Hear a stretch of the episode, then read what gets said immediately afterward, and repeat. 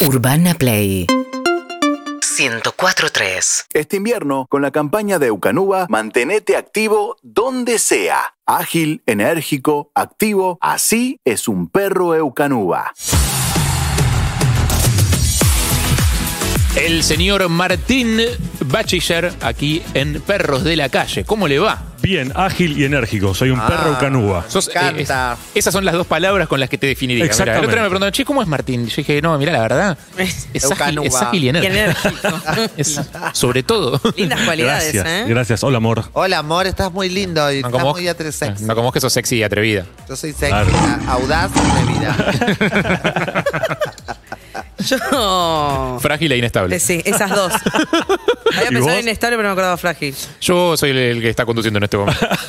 en este momento me tocó, me Ya tocó te este iba. Conductor apaciguador. Sí, Bien, exacto. muy bien, muy bien. Bueno, continúan los Juegos Paralímpicos en Tokio. La verdad, lo que se está viviendo es espectacular. Y ayer, el señor con el que vamos a hablar obtuvo la tercera medalla para la delegación argentina. Estamos hablando ni más ni menos. ¿Lo puedo de- presentar? Sí, obviamente. Por favor, eh. Es que con ese nombre no lo puedo no presentar. Pipo Carlomagno. Es excelente su Es el nombre. mejor nombre que ha salido al aire en Perros de la Calle. Es el mejor. En la lejos. historia, en los 20 años que yo este programa. Pipo. Carlomagno. ¿Cómo le va? Bienvenido. Pipo. Bueno, muchas gracias. Todo muy bien por ser. Sí, la verdad que es, es una presentación importante, ¿no? Eh, nada, no, nunca, por ejemplo, de profesora de historia nunca zafé, nunca se olvidaron de mi nombre. Claro, lógico, lógico, porque te empiezan a hablar de Carlomagno y bla, bla, bla. Seguro. No, sí, ni hablar. Ah, era el primero el que le hacían pedir lección. Cagaba siempre. Ah, ¿Por qué? Bueno, para, primero que nada, felicitaciones. Sí, felicitaciones. Muchas gracias. Muchas, muchas gracias. ¿Qué onda? ¿Cómo estás? ¿Ya bajaste? ¿Ya, ¿Ya te cayó la ficha o todavía estás ahí arriba? La verdad es que eh, fue difícil. Venía a buscar otra medalla, venía a buscar el oro. eh, venía a buscar eso, venía a buscar un récord mundial. Me venía sintiendo muy bien. Eh, fue una carrera muy pareja. Hice el récord mundial, pero un rival ucraniano también lo hizo y, y lo hizo un poco más rápido que yo. Eh, cometí un pequeño error en la vuelta americana, que Mm. fue un detalle muy menor que terminó modificando la carrera y generando que él sea el ganador, pero la verdad es que estoy muy feliz con lo obtenido porque, Sí. porque nada, o sea, es un montón. Pipo, hiciste un tiempazo. eh, de hecho, en tu serie, la que ganás, eh, mejoraste tu mejor marca. eh, y me gustó esa actitud que tuviste de, o sea, ok, tengo la medalla de plata, hice el récord mundial, pero yo quiero la de oro, así que ya, ya empezaste a pensar en París. Me volvió loco eso.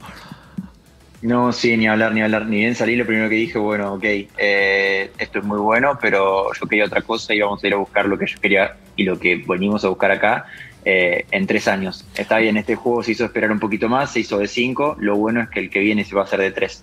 Me, me- me mata, ¿sabes? o sea, que te enrosques con ese tema. O sea, cualquiera de nosotros, evidentemente, tiene que ver con el- el- el- el- la personalidad competitiva, que es- me imagino que sin eso no llegás a competir a ese nivel. Eh, pero, o sea, cualquiera de nosotros estaría tipo en Narnia con la medalla de plata revoleándola por los, de todos lados. Sí. Y vos ya viste, me imagino, el video 200 veces diciendo: Este error que cometí en la vuelta americana es el que me costó una milésima de segundo. Ni hablar, ni hablar, ni hablar, ni hablar. Miro la carrera no y digo, no puede ser, no puede ser, no puede ser. Y aparte, lo peor es que, o sea, vos mirás la carrera y le venía achicando y achicando y achicando y achicando. Y la- si la pileta era un poquito más larga, le ganaba. Un metro más me necesitaba, uno Ah. más y ya está. Eh, pero bueno, no importa, la verdad es que, que las carreras son así y es lo lindo y lo feo de este deporte. Eh, ¿Cuándo empezaste a nadar? A muy temprana edad. Eh, la verdad es que arranqué a los 3, 4 años, eh, ya con la iniciación en el agua y, y no paré. Alrededor de los 13, 14 empecé a hacer un poco más de alto rendimiento y a los 16 más o menos fue cuando hice el pico en rendimiento que me pasé a River y, y probé el alto rendimiento de verdad. ¿Pero cuándo fue que te diste cuenta de que, de que había una carrera para vos ahí? Porque digo, de, de chico me imagino que tenés otras opciones también. No sé eh, si, si tus viejos habrán eh, estado de acuerdo, capaz que decían, bueno, mientras tanto también estudiá, hace esto, hace lo otro, dedícate a esto, dedícate al otro. Digo, en algún momento dijiste, che, esto es una carrera. No, sí, obvio. Eh, la verdad es que uno arranca jugando, arranca como un juego, va planteándose objetivos, va buscando desafíos, va buscando eh, nada, crecer, desarrollarse, superarse a uno mismo. Eh, y se va dando, no es que uno dice, bueno, voy a ir a un Juego Olímpico a los 12 años y va a ir a los Juegos Olímpicos a los 20. Claro. Eh, no, va, va, va jugando, va, entre- va entrando, va compitiendo, se va divirtiendo y va creciendo como persona y como deportista y se va dando, es algo que, que- que- que se va dando. Cuando llegas a algo tan, tan grande como esto es cuando decís, ahora sí realmente puedo decir soy un deportista o si me recibí de deportista y es Claro. mi profesión. Eh, pero en el, en el camino es como que no te das cuenta y pasaron así 10 años y no me di cuenta de toda una carrera deportiva. Tremendo. Pipo, sé que tu especialidad es, eh, de espalda, no sé si lo mencionamos. Eh, quiero saber cómo llegaste a ese lugar que dijiste es, es esta. No sé si competís en, en otra categoría aparte de espalda, mm, eh, esa información no la tengo, pero quiero saber cómo es que vos te das cuenta que es acá, es en esta especialidad. Eh, Corrí varias pruebas. Acá participé en, en tres pruebas nada más, pero tenía otras varias marcas. Eh, pero el ranking fue el que dijo cuál era mi, mi prueba, digamos. Ah. El ranking fue el que dijo, bueno, acá sos bueno, eh, encáralo por acá. Este, es, es más o menos así, o sea, tiene más que ver con una cuestión física y, y, y cómo el cuerpo se adapta mejor al estilo, por así decirlo, Claro. muy básicamente. Eh, y bueno, en mi caso claramente es el estilo espalda. Eh, a, a ver, los Juegos Paralímpicos, eh, obviamente para el que no sabe, son para personas con discapacidad. Mi discapacidad es afecta a miembros inferiores, todo lo que tiene que ver con la marcha, con la, en la natación, con la partida, con la vuelta americana, con la patada. Eh, y bueno, que tenga un tren superior mucho más desarrollado hace que pueda nadar mucho más fuerte, por ejemplo, espalda. Claro. Eh, y así va a variar mucho dependiendo del deportista. Eh, no te quedaba mucha opción, ¿no? Teniendo, si- siendo quienes son tus viejos.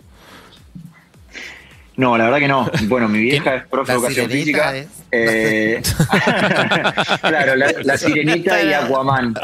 Y, y nací yo. Ay, te quiero.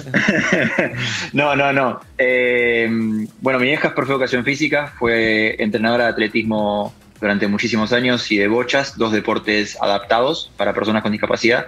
Y mi viejo es, fue nadador paralímpico, estuvo en tres Juegos Paralímpicos, eh, por lo que obviamente mi patología, mi discapacidad es heredada. Mi papá Ah, también tiene ok, una discapacidad eh, un poquito más severa que la mía, pero, pero similar. Y eso, lo de- tu, tu- tu discapacidad, perdón por la- el desconocimiento médico, digamos, pero ¿se expresó cuando eras chico? Eh, o, o fue. Sí. a- ¿O alcanzó su momento, su punto más grande? No, no, no, no, no. Se expresó ni bien, ni bien arranqué a- con la marcha. Mi discapacidad lo único que afecta es todo lo que tiene que ver con miembros inferiores.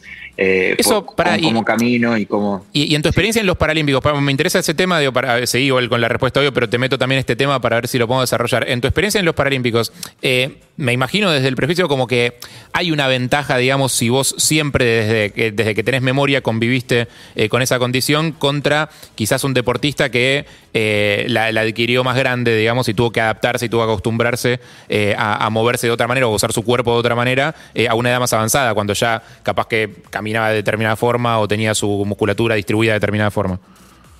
Bueno, esa es una pregunta excelente. O sea, realmente es excelente. Eh, bueno, termino de desarrollar la mía. Lo mío, lo único que afecta son miembros inferiores, todo lo que tiene que ver con las piernas, eh, en el desarrollo del muscular y los movimientos que puedo y no puedo hacer. Depende del tipo de discapacidad, va a variar eh, la ventaja si lo tiene adquirido o de nacimiento.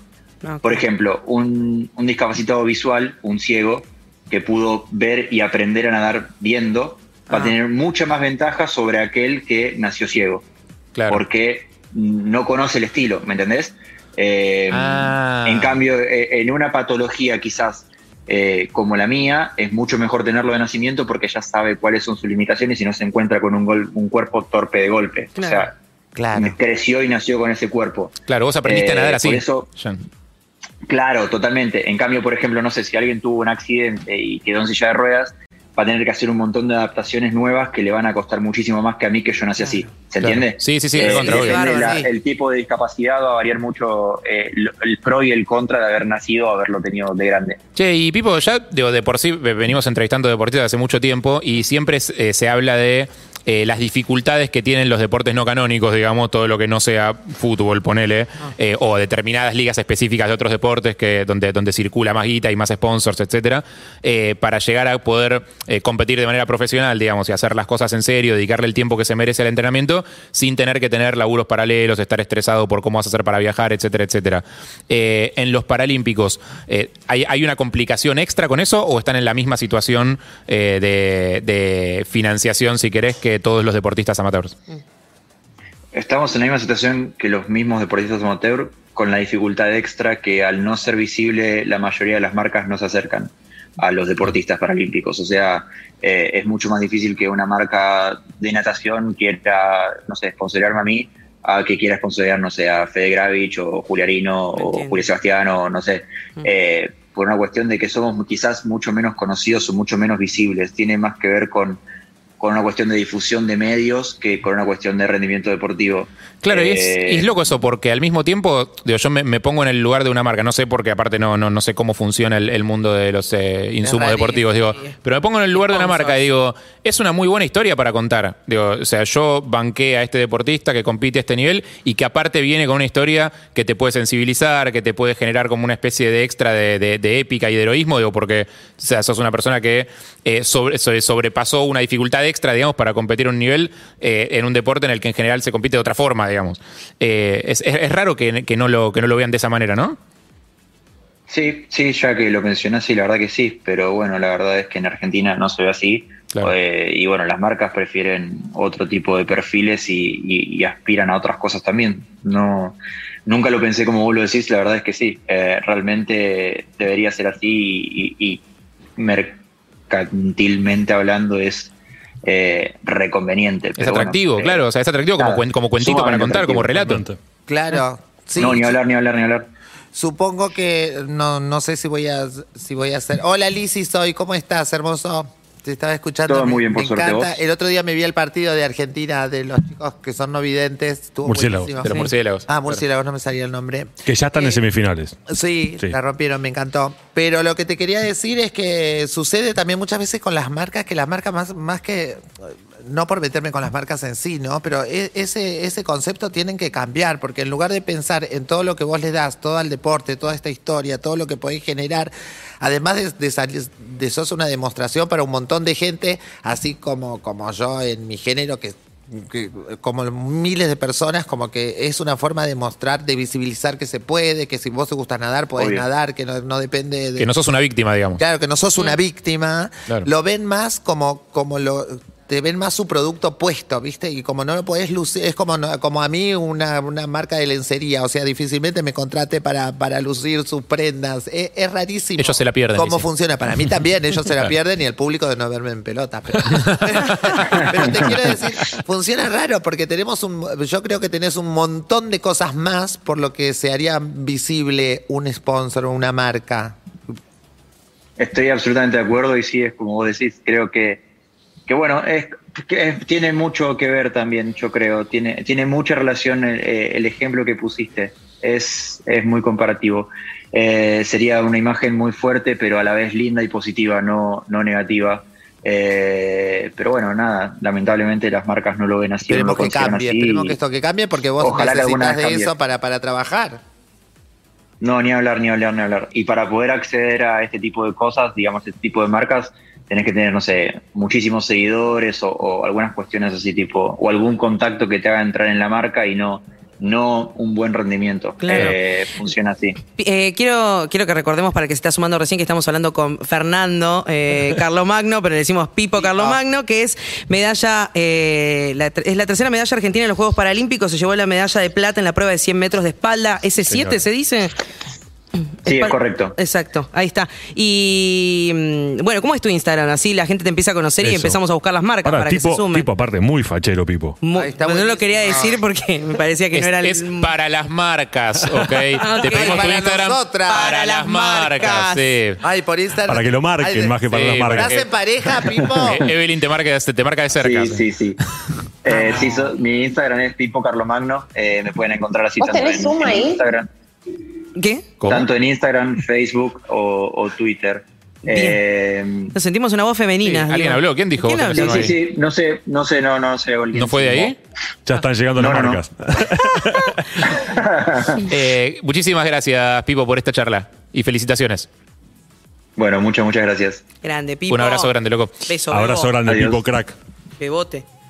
Eh, quería chapearle que yo también estuve en Tokio y eso y preguntarle por el centro acuático, pero bueno, ya la- lo dejaré para París. ¿Para qué? Esa Es charla así. la pueden tener en privado, eh, lo escribís por arroba, en de arroba Pipo totalmente. Le escribís un DM Tipo y Carlos tenés esta Magno, charla en- le mandás un de dejalo descansar al pibe acaba de ganar una medalla de plata el lunes. Claro. dale, boludo. Bueno, tenemos acá eh, la camiseta de River que había Ah, quedado. la semana pasada salió la de semana Boca, pasada, La semana pasada se fue la de Boca. eh, y este año, esta semana, perdón, los amigos de Ucanúa eh, siguen eh, con este lindísimo regalo para quienes ¿Qué hay que nos hacer mandaron. para maestro? Es que ya está, ya, ¿Ya es tarde, está? ya lo mandaron. No, Ah, ya tiene Exactamente, dueño. ya tiene. ¿sí? Eh, la dueña es Rocío, eh, que mandó un video espectacular que creo que eh, ya está al aire. Lo subió en historia seguramente Subió, haciendo su lindo. agility con... Ah, sí, atajando el penal, en realidad. Porque la- penal mucha, mucha gente piensa, ¿qué es agility? Y bueno, no sé, es jugar con tu perro. En Es este caso, con- con la sí. consigna de. de- Jugar no, hacer amigos. depo- hacer- Hacer deporte, hacer exactamente. deporte vos. Mantenerte activo junto a tu perro. Exactamente. Exactamente. Eh, no sé si está, Silvia. si está Ro, pero bueno, eh, miren, la verdad, eh, el, el videito que hizo fue espectacular. Eh, eh, son muy perros divertidos. calle, seguramente Eh, también. Moverte con tu perro es espectacular eh, y tratar de, en, en el caso mío, ustedes lo conocieron orejas que vino, eh, no te o sea, yo le tiro la pelota y la mira pasar eh, porque es un manso absoluto, pero hay perros que son a full. No se lo ve Eh, muy agilitero. no, no, no. Es- tiene, es- es- hace mucho agility durante el día, pero con las cosas que él quiere. Se o lo sea, ve no- más periodista deportivo, como me lo imagino sentado en un sofá viendo cómo otros hacen deporte, digamos. Claro, Claro. exactamente. Muy bien. A ver, eh, Rocío, ¿tenemos el video de Rocío? Ay, qué linda. Está al aire, Rocío. ¿Qué tal, Al Rocío? ¿Cómo Ah, estás? no nos privamos de nada. La verdad. Le gusta este. Ro, ¿estás ahí? Hola. Hola. ¿Cómo ¿cómo- andan? Bien, ¿y vos? Ay, Felicitaciones. qué. Ay, qué linda. Los escucho siempre, chicos. Ay, gracias. Vamos. Vamos a, lo- a los bifes, Rocío. ¿Cómo se llama eh, tu perro perra? Eh, Cayetana. Es una perrita rescatada. Eh, la adoptó mi abuela, que tiene 87. Tenía una perra hacía nueve años y falleció. Así que la adoptó y nada, yo la vine a visitar porque vivo en Capital, pero mi abuela es de Trenquelauquen. Así que nada, como soy de River, también participé. Ahí estamos viendo el video. ¿Y qué hace? ¿Solés hacer eh, actividad física con, con Cayetana? Eh, ella es muy bebé y tiene que estar adentro. Ay, mi así que si yo llego de correr, por ejemplo, vengo a lo de mi abuela y se tira arriba mío y eso. Tiene 52 días recién. Ah. Y es espectacular algo que no sucede con todas las perras, que le tirás la pelota y te la trae eh, de vuelta. ¿Entendés que hay algunos que dicen, toma, ya me diste la pelota, nos vimos en Disney y se van? Me encanta. Aparte siendo muy cachorrita. Sí, por eso. Eh, Excelente. lo Sí, ven en- intentando seguir todos los consejos viste que te dan de, de por ahí tener un, un alimentito guardado en el bolsillo, ir Premios, haciendo claro. correr, exacto. Bueno, fantástico. Vas a tener una perra, una perra deportiva. Eh, muchísimas gracias, Rocío. Y ganaste. Acá está Felicitaciones. la camiseta galliniasa esperándote. ¡Eh! Bueno, gracias chicos. Beso Dale, Los quiero un grande. montón, son mi compañía diaria. Seguinos en Instagram y Twitter. arroba Urbana Play FM